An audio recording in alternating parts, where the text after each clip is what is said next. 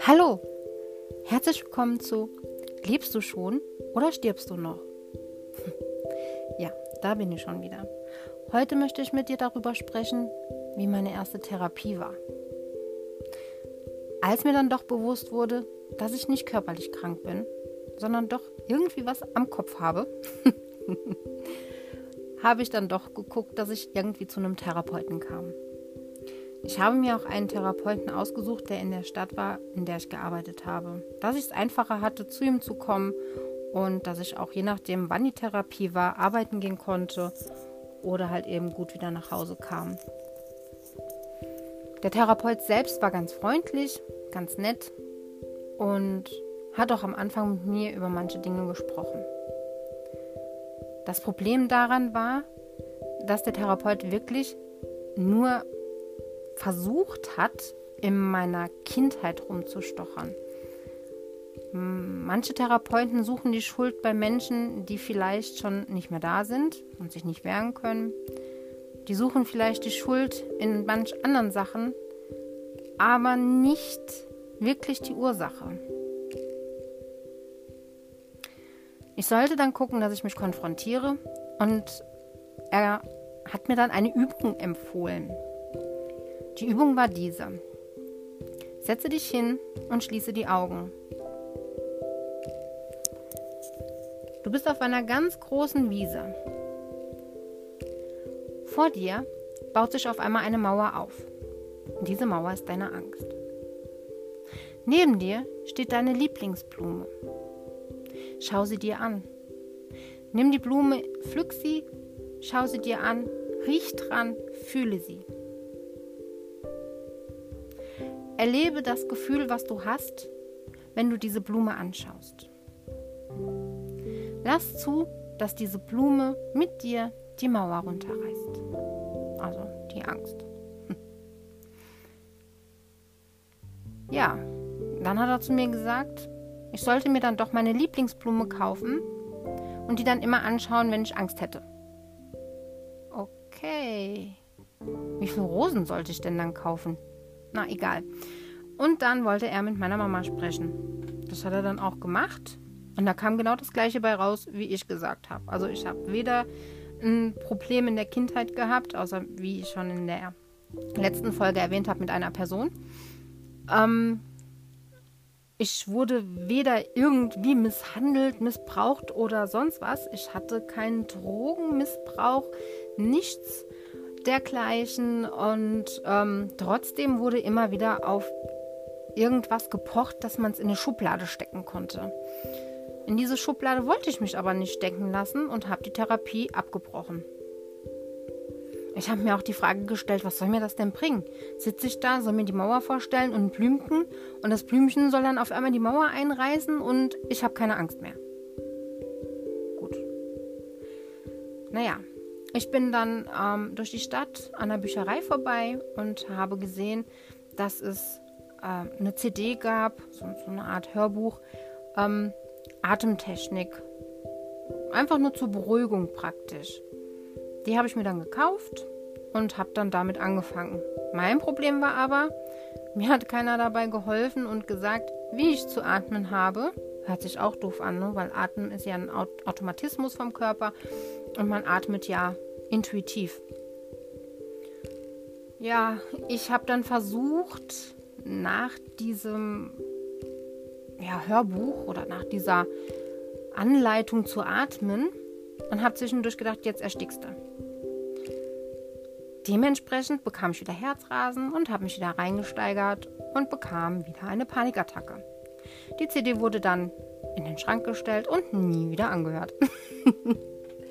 ja, Therapie habe ich zwischendurch immer mal wieder versucht, aber bei den Therapeuten, die wir hier in der Gegend haben, ist es leider so, dass die wirklich nur anscheinend nach einem Programm fahren, was sie da erlernt haben und das war's.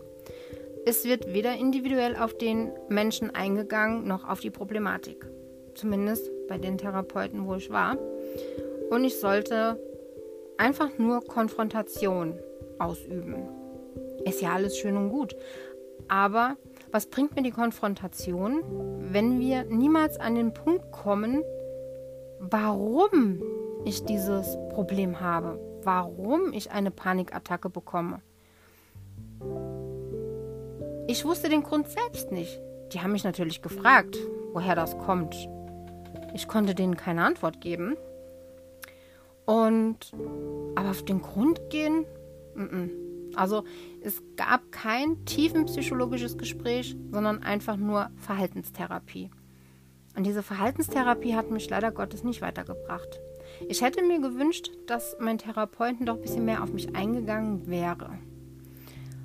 Diesen Therapeuten habe ich nämlich später noch einmal eine Chance geben wollen. Das war vor einigen Jahren. Und da habe ich dem das Ganze nochmal erklärt. Mich erinnern konnte der sich bestimmt nicht mehr.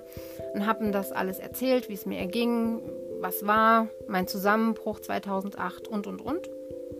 Und der fing schon wieder an, nur mit dieser Konfrontation. Gut.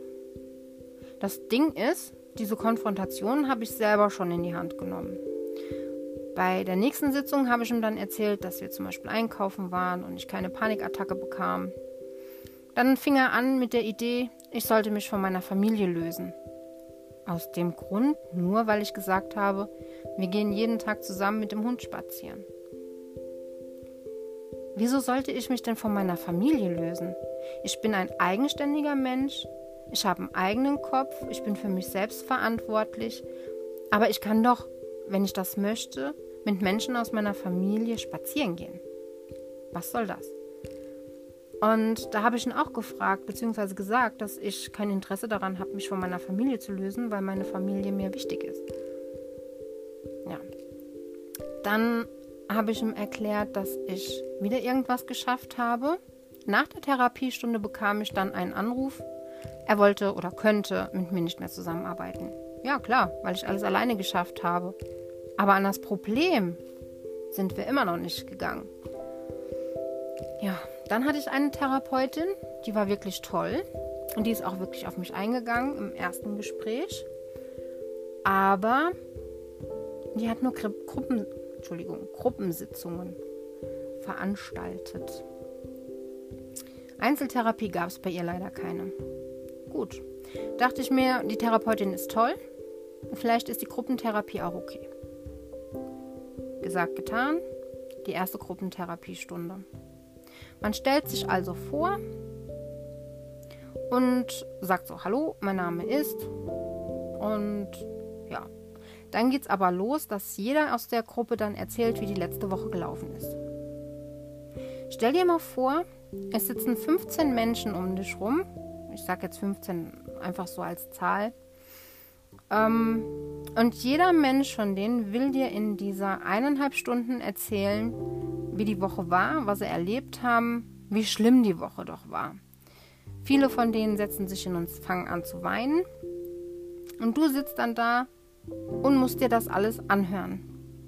In dir fängt das dann natürlich an zu krummeln und du saugst diese Negativität auf wie ein Schwamm. Dieser Schwamm wurde dann immer dicker und dicker und dicker. Und dann war der Punkt erreicht. Ich glaube, so nach der dritten Therapiestunde war mein Punkt erreicht, wo ich nicht mehr konnte. Ich fing auf dem Stuhl an zu zittern. Ich bekam eine richtig, richtig heftige Panikattacke und bin dann nur noch raus. Ich, ich konnte nichts mehr sagen. Ich bin einfach nur noch raus. Diese negativen Erlebnisse der anderen Teilnehmer hat mich so getriggert, dass ich das einfach nicht, ich, ich konnte das einfach nicht. Ich bin zu empathisch dafür, ich saug das auf wie ein Schwamm und habe dementsprechend auch gesagt, nein, Gruppentherapie ist absolut nichts für mich. Ich möchte an meinem Problem arbeiten und andere Probleme nicht noch weiter aufsaugen. Ja, es hört sich vielleicht ein bisschen egoistisch an. Ich bin aber nicht egoistisch. Ich habe einfach nur für mich sorgen wollen. Ja, das war dann meine letzte Therapie, die ich versucht habe. Seitdem bin ich dran, ähm, ja, selbst irgendwie wieder auf die Beine zu kommen. Hundertprozentig bin ich natürlich nicht auf den Beinen. Wie gesagt, ich könnte jetzt nicht in den Urlaub fliegen oder einfach mal ähm, nach Timbuktu fahren oder so. Einkaufen geht, mal durch die Stadt gehen geht, aber so neue Dinge machen ist noch sehr schwierig. Wir waren die Tage bei einem Tierarzt, der ist ähm, woanders, wo ich halt schon lange nicht mehr war, sag ich mal so. Und während der Fahrt wurde ich auf einmal unruhig. Bin mit meinem Hintern hin und her auf, auf dem Sitz und habe gemerkt, mein Mund wird trocken und auf einmal wurde ich nervöser, habe nach meinem Puls geguckt, die ganz normalen Dinge, die man halt als Angst und Paniker kennt.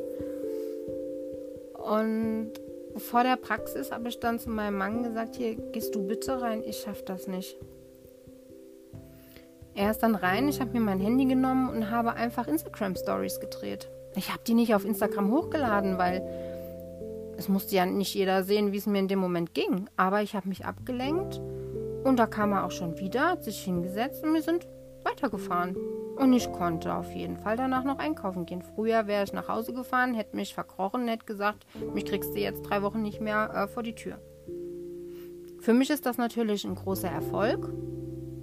Andere würden denken, oh Gott, was war das denn jetzt? Aber mir ist das, was andere denken, egal.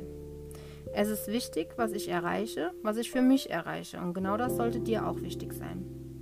Jeder kleine Schritt ist ein Erfolg. Jeder noch so kleine Schritt ist ein Erfolg. Auch wenn du zum Beispiel depressiv bist und im Bett liegst und morgens keine Kraft hast aufzustehen. Wenn du aber trotzdem aufstehst und putzt dir die Zähne oder gehst duschen, ist das ein kleiner Erfolg. Den sollst du feiern. Feier dich. Genau so erreichst du nämlich dann nach und nach das Ziel. Nach und nach. Kleine Schritte und wenn es Gänsefüßchen sind, egal. Das war meine Erfahrung mit den Therapeuten und noch ein bisschen mehr. Ich bedanke mich bei dir wieder fürs Zuhören und freue mich, wenn du bei der nächsten Folge auch wieder dabei bist. Ich wünsche dir alles Gute und bleib gesund. Deine Yvonne.